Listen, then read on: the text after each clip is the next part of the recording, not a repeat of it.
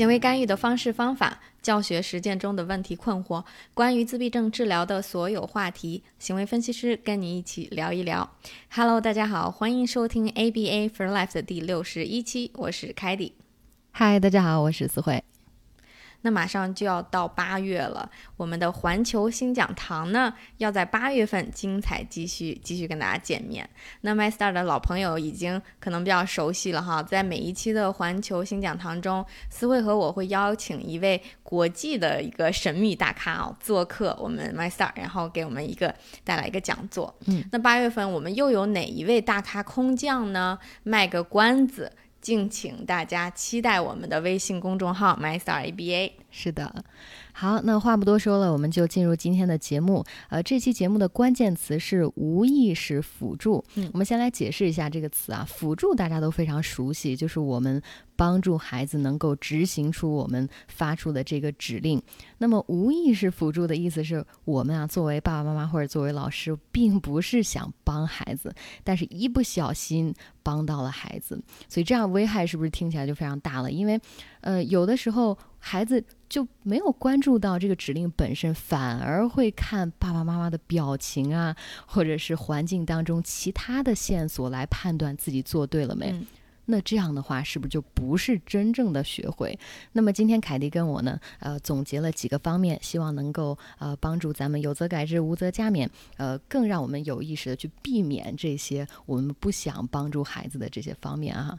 好，那我们首先来说，呃。第一个大的方面，也就是在指令上的无意识辅助。嗯，是的。呃，第一条是指令太有规律性，这是什么意思啊？就是如果你想教孩子的是拍手啊、掐腰啊、跺脚啊、指鼻子这些听反的指令呢，呃，我们想象一下，假设你的指令是这么给的，每一次你都这么说，拍手，孩子做对，嗯，很棒。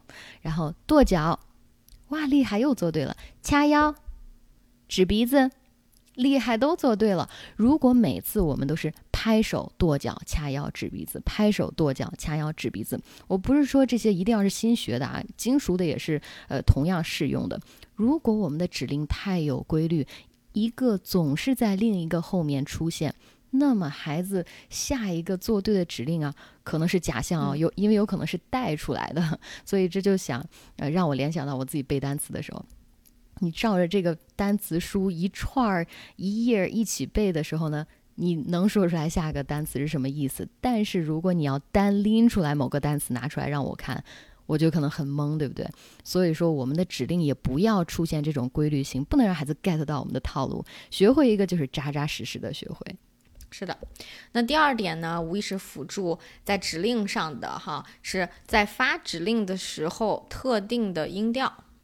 嗯，这个特定的音调，我可以举一个例子啊。如果我们教孩子的呃指令是起立和坐下，那么在每次发出指令的时候，你有没有这么发这个指令？起立，坐下，起立，坐下。那每次你发这个起立，都是伴随一个。起立就是这样的特定的声音，这个音调哈，呃，导致一个什么现象呢？孩子还是没有关注到这个指令本身，你说的是作家还是起立，还是一个任何的指令，呃，可以说我们在。无意识的提供了哪方面多余的这个辅助呢？是音调方面的辅助。呃，其实这也是另外一个方面的问题啊，就是我们在教学的时候要泛化着教学嘛。呃，我们可以一开始很夸张的把这个起立这个音和这个指令学会了之后，抓紧。各种音调都要用，夸张的也用，普通的也用，因为我们不能让孩子把这个起立和这种特定的声音一直联系在一起。我们当变换音调的时候，孩子就摸不到这个音调的规律了，这个时候他就开始关注这个指令本身的意思了啊。所以这是第二点，是的，发指令的时候，呃，要避免这些特。嗯，是的。那下面我们进行到第三条，第三条是材料有位置偏好。那这一条针对的是那种，呃，这个教学目标需要材料的时候。举一个听者区变的例子哈，听者区变就是，呃，假设我的桌子上有三个呃图片，其中这个苹果呢是我现在要教小朋友认识的这个目标，那剩下两张图片是不相关的图片，然后我的 SD 是找找苹果，然后他去找苹果，所以这个是听者区别。其实有的时候老师们也不是故意的，真的是连自己都没有发现，我们会把这个苹果这张图、这张卡连续几次放在了同一个位置，比如说连续几次放在了左边或者中间等等，是的，呃，或者是你。大部分情况都有自己其实有一个预设的位置偏偏好，我喜欢把这个苹果放在左边，一直放在左边。所以在这种情况下发生的时候，这孩子可能会误解“苹果”这两个音的意思是右边这个位置的意思，嗯，或者是刚刚你连续几次教我的这个位置的这个意思。所以我们好像教他记住了位置，而不是记住了这个教学本身的意义。苹果是那个红色的圆的那个东西。所以呀，咱们在教这种有材料的时候，呃的目标的时候，一定要随机的变换这些材料的位置，不能让孩子看出来你的套路。好，是的，那这就是刚才我们总结的在指令上的无意识辅助的三个点哈。那接下来我们要说一说在反馈上的无意识辅助，也就是孩子做出来一个行为反应，老师给的这个呃这个反馈啊，是增强或者是其他的。好，那我们也列举了三个方面，第一个方面是。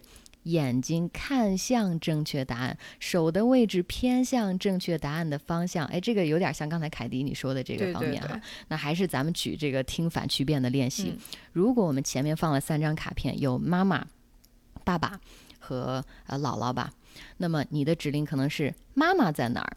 那么你说这句话的时候啊，大家一定要自我反省一下，我们的眼睛有没有自不自觉的？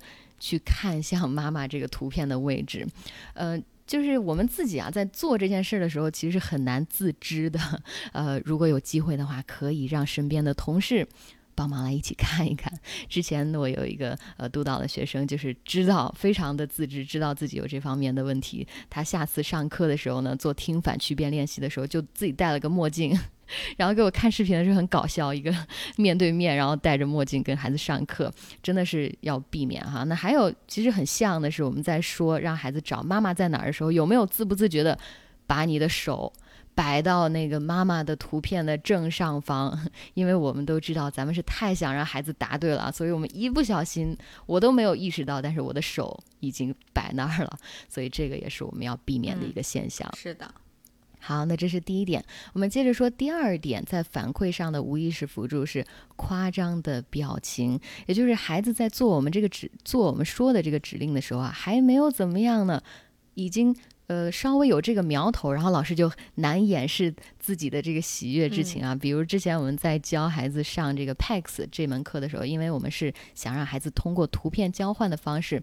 跟啊大人去达到这个呃交流的目的、沟通的目的啊，孩子刚刚手碰到这个图片还没有拿起来的时候，我们爸爸妈妈或者老师就很开心，说哇这个。这个表情是不是也是孩子能够从环境当中捕捉到的一个线索？是不是孩子都非常聪明哈？所以我们一定要避免，因为你不知道他在是不是通过你的表情来判断自己，哎，拿对了，拿错了。他可能通过你的表情在判断自己到底拿的是哪一张图片，而没有关注到自己真正拿的是什么东西。嗯，是的。那同理，当孩子这个做错了的时候哈，我们给的这个表情也不要特别特别的明显。比如说我们。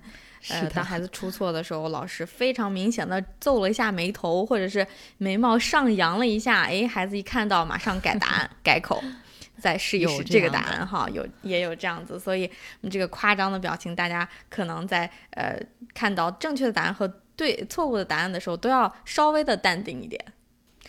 好的，那我们来看第三种无意识辅助，就是你的嘴巴一直在动，间接的告诉了孩子答案。有的时候我们在教交互式语言的时候，举个例子，呃，假设咱们在教你几岁了，然后五岁，老师的口型哈，真的是非常非常让想让他做对。假设他已经学了一个星期了都没记住我五岁了，然后老师就就特别特别的想让他。呃，说对，然后不小心做了这个口型，就呜呜这个口型。对，呜其实对，其实我们经常看到家长呃会出现这样子的一些嘴型，因为实在是太想让他去做对了。有的时候吃饭的时候也是，呃，张大嘴巴，快快吃一口，然后自己的家长自己的嘴巴也张大了，这是一个非常常见的一个现象。